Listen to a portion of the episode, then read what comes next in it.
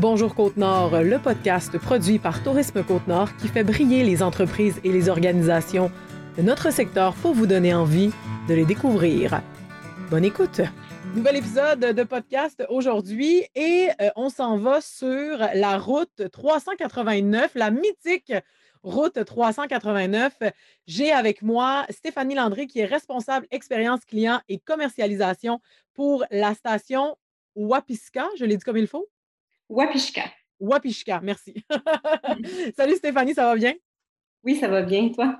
Oui, merci. Super contente euh, de vous recevoir euh, aujourd'hui euh, parce que, ben moi, la route 189, je ne l'ai jamais fait. Fait clairement, il y, a, quelque chose de mythique avec cette, cette route-là. Il y a un peu, c'est un peu une légende, on dirait. Et votre organisation, en fait, est située sur le chemin qui mène euh, à la ville de Fermont. Évidemment, c'est la première question qu'on va poser. On veut savoir c'est quoi la station Wapishka, c'est quoi, comment, comment ça s'est créé, comment c'est venu, euh, comment ce projet-là a vu le jour? Euh, raconte-moi ça. Oui, ben en fait, ça date de 2016. le Conseil des Inuits Pessamit et la Réserve mondiale de la biosphère Manicouagan-Wapishka se sont associés pour fonder la station Wapishka. Donc, à ce moment-là, ils ont acheté le refuge prospecteur, qui était un, plus une pourvoirie.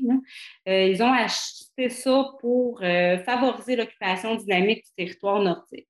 Donc, l'objectif était de structurer le développement scientifique, socio-professionnel et touristique.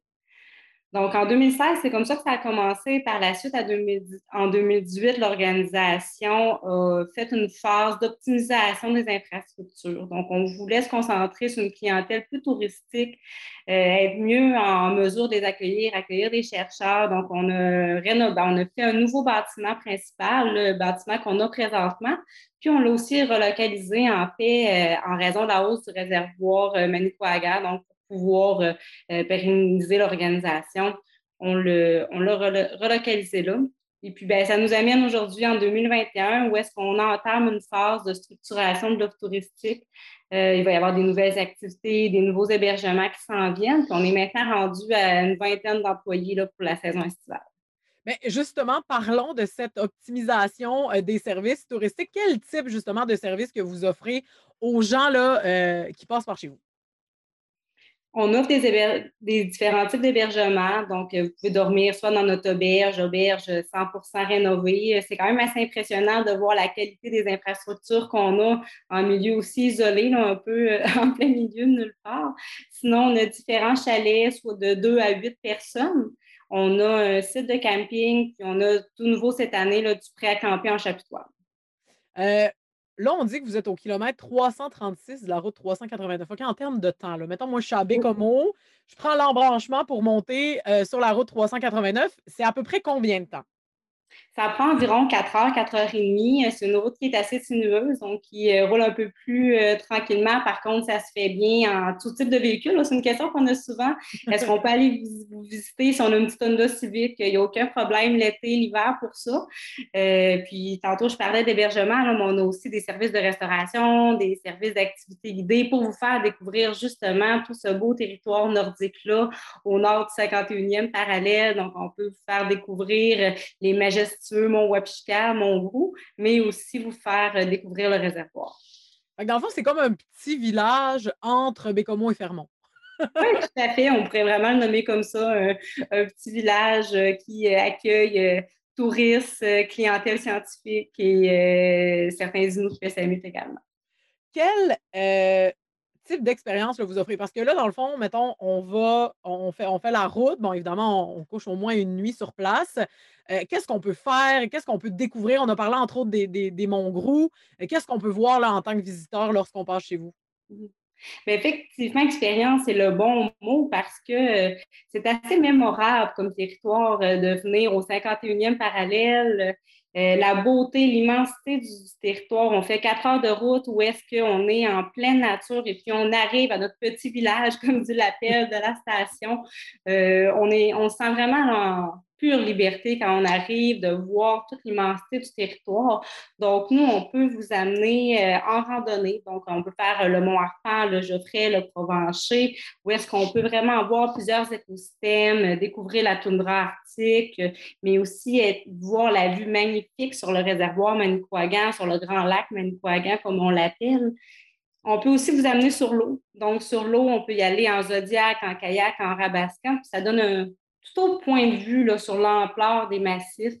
Euh, puis on parle du Grand Lac Manicouagan, mais c'est en fait un des plus grands cratères d'impact météorologique qui est visible sur Terre. Donc, c'est très, c'est impressionnant. Là.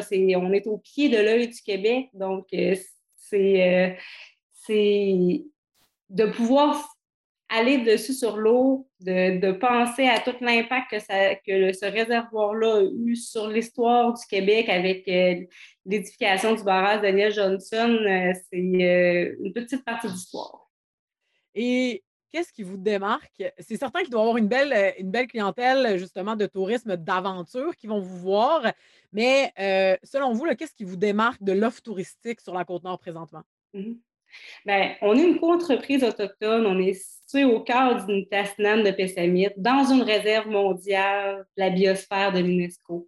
On est au pied des Monts Gros, aux abords des plus grands cratères météorologiques. Donc, je pense que juste l'endroit nous démarque, mais euh, c'est pas ça qui nous démarque le plus. En fait, on n'est pas juste une entreprise touristique, on est vraiment une entreprise d'économie sociale.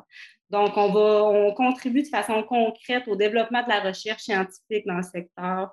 On contribue à la mise en valeur et la protection du territoire des Monts à l'encadrement des activités qui y sont pratiquées. On est aussi un tremplin professionnel pour la jeunesse autochtone. Donc, je pense que c'est tout ça aussi qui nous démarque, tout l'impact social que la station a, qui est beaucoup plus grand que euh, seulement accueillir des touristes. Là, on veut, on veut parler à la femme devant, euh, devant l'entreprise. En fait, on veut savoir l'endroit secret. Là. Mettons, là, je te dis, à travers le territoire que vous avez, là, ton endroit préféré, c'est lequel? Hmm, mon endroit préféré. Moi, c'est sûr que j'ai un coup de cœur pour le Mont Arfan. Euh, le Mont Arfan est quand même accessible. C'est une randonnée d'environ euh, en moyenne cinq heures, c'est une boucle qu'on fait. Et puis, ça nous permet vraiment de voir tous les écosystèmes quand on monte. Quand on arrive en haut, ça donne une vue qui est vraiment magnifique euh, sur le réservoir. Je pense que c'est une chose à faire quand on vient à la station, c'est vraiment celle-là. Mais sinon, euh, j'aurais tendance à dire peut-être aussi un endroit qui est un peu plus euh, secret, un peu plus caché, que les gens connaissent moins, qui est l'ancienne mine de Gabion. C'est situé au, kilomètre 393.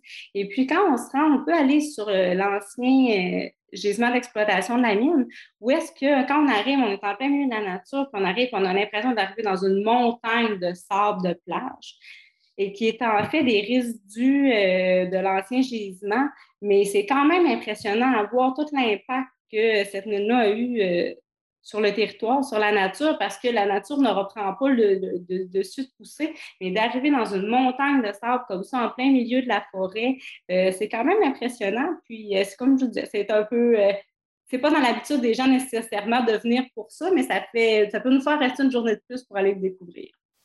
on a parlé de, des dômes qui seront accessibles 12 mois par année. Présentement, est-ce que vous êtes accessible 12 mois par année? par exemple, je pense au Mont-Grou, là, mm-hmm pour aller faire de la motoneige. oui.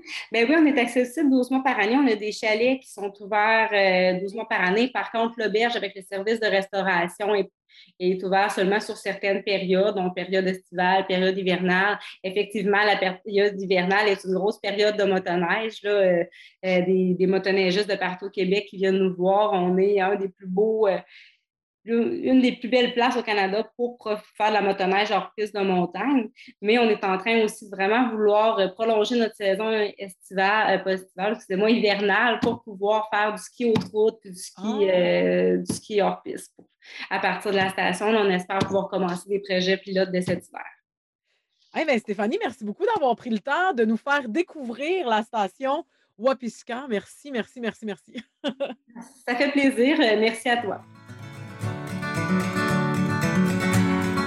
C'était un épisode de Bonjour Côte-Nord. Ce podcast a été produit par Tourisme Côte-Nord.